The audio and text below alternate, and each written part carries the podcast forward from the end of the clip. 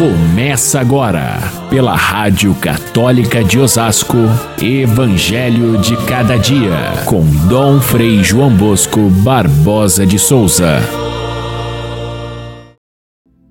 Olhando para dentro do túmulo, viu as faixas de linho no chão, mas não entrou. Chegou também Simão Pedro, que vinha correndo atrás, e entrou no túmulo. Viu as faixas de linho deitadas no chão e o pano que tinha estado sobre a cabeça de Jesus. Então entrou também o outro discípulo, que tinha chegado primeiro ao túmulo. Ele viu e acreditou.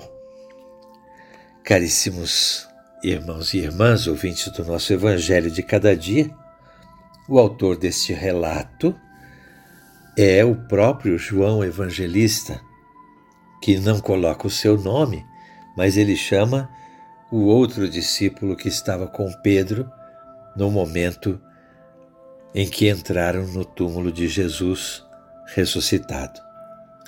Hoje é o dia em que celebramos o grande apóstolo e evangelista São João, o autor do quarto evangelho, o autor de três cartas lindíssimas do Novo Testamento e, por último, tido como autor também do Apocalipse, o último dos livros do Novo Testamento, um livro misterioso, mas cheio de símbolos que falam de toda aquela perseguição e luta da igreja para superar as dificuldades do primeiro século para passar para a história como o caminho da esperança, da vitória do ressuscitado, enfim, de toda a riqueza que o cristianismo trouxe ao mundo.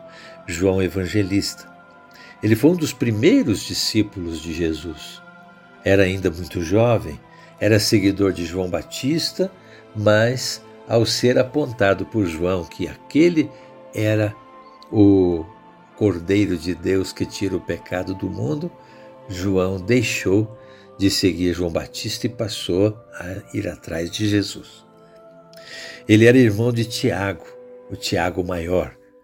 Os dois filhos de Zebedeu eram pescadores por, por profissão e quando Jesus os chamou, eles deixaram imediatamente o pai, Zebedeu, e as redes ali na, na beira da praia e juntamente com Pedro e André foram os quatro primeiros convidados por Jesus. Ele fez parte daquele trio mais próximo de Jesus. Pedro, Tiago e João estão presentes nos mais é, importantes momentos da vida de Cristo, em grandes milagres, em momentos como a transfiguração. Pedro, Tiago e João estão ali presentes juntamente com Jesus e também na hora da agonia de Jesus. É Pedro, Tiago e João que estão novamente junto com Jesus naquele momento difícil. Mas João é o único que permanece ao pé da cruz, juntamente com Maria e as outras duas mulheres, quando todos os discípulos, todos os apóstolos é, correram e fugiram. João é aquele que permanece. João é aquele que escutou de Jesus aquele pedido Cuida da minha mãe, cuida de Maria. Mãe, eis aí o teu filho. Filho, eis aí a tua mãe. João, portanto, foi aquele que mais se identificou com Jesus, aquele que se chamava a si mesmo, no quarto evangelho, o discípulo que Jesus amava. E não é à toa porque ele é, é aquele que mais fala a respeito do amor.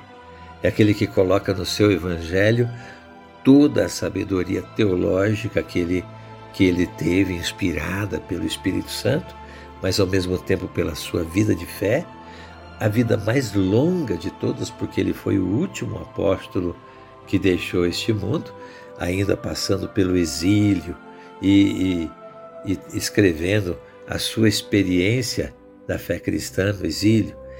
Hoje é muito difícil a gente saber exatamente quem são os autores humanos de cada de cada um dos textos da escritura.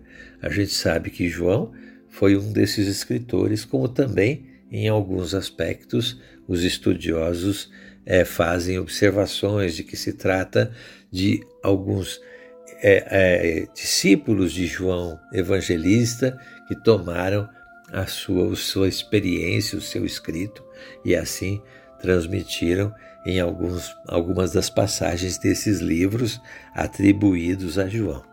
Mas o fato é que ele, logo após a ressurreição, reuniu-se novamente com os apóstolos e ele foi quem acompanhou primeiro o apóstolo Pedro nas diversas andanças, nas primeiras experiências de evangelizar, e assim ele está na origem e também lá no final do primeiro século da fé cristã, juntando toda essa experiência e o saber teológico que estão inscritos nos, nas suas obras.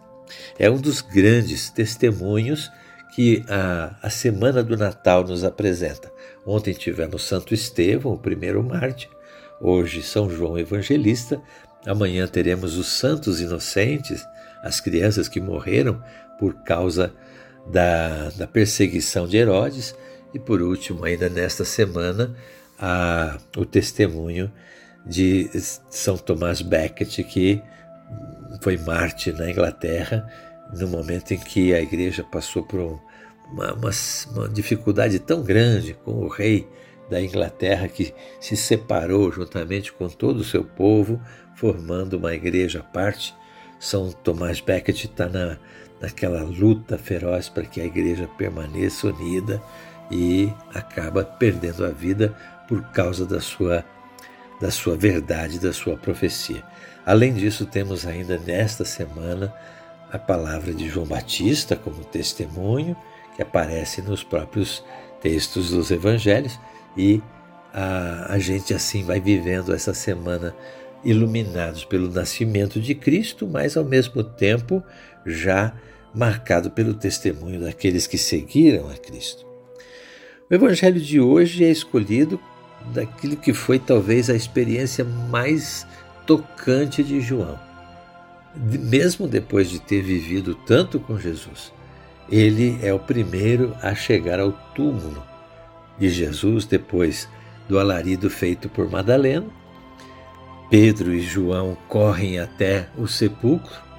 João chega primeiro, ele é mais jovem, ele consegue correr mais, mas ele não entra, ele observa de fora os sinais da ressurreição. É Pedro quem chega depois e entra e toma conhecimento da situação para entender que Jesus havia ressuscitado. E só depois é que João entra na, no sepulcro e ali então tem aquela certeza absoluta: Jesus ressuscitou. Ele viu e acreditou, diz o próprio João no Evangelho.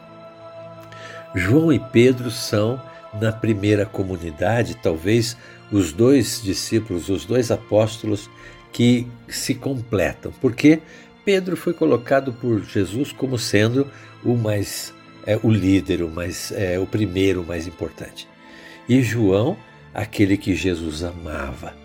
Essa polaridade entre a autoridade, a hierarquia e o carisma, o amor, vão permear toda a experiência da igreja. A igreja é, ao mesmo tempo, uma, uma, uma realidade humana que tem a sua organização, a sua, é, a, a sua unidade ao lado de Pedro, mas também tem o voo, a coragem, a, o, o lançar-se atrás de Jesus, que é representado por João. João e Pedro não podem ser separados. Alguém que fosse só hierarquia, seria uma igreja dura e sem, é, e sem crescimento, porque ela seria fechada em si mesma. Se fosse só carisma, só é, poesia, só mística, também não sobrevive na história. João e Pedro, portanto, formam essa unidade a partir do testemunho da ressurreição que vale a pena. Seria muito interessante ainda falar de João em dois momentos especialmente. Aquele da última ceia, em que João está praticamente abraçado com Jesus ao seu lado, com a sua cabeça reclinada sobre o peito de Jesus, no momento em que ele nos deixa o sinal da Eucaristia. Só João poderia, estar naquela posição entre os demais é, apóstolos.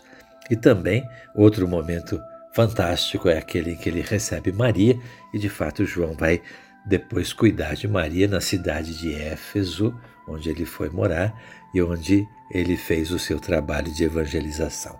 Fiquemos com essa imagem de João ao lado de Maria Santíssima e também de Pedro, para que a gente possa nesse dia festejá-lo com muito amor, como testemunha da ressurreição, desde o começo até o fim da vida de Jesus, do seu ensinamento.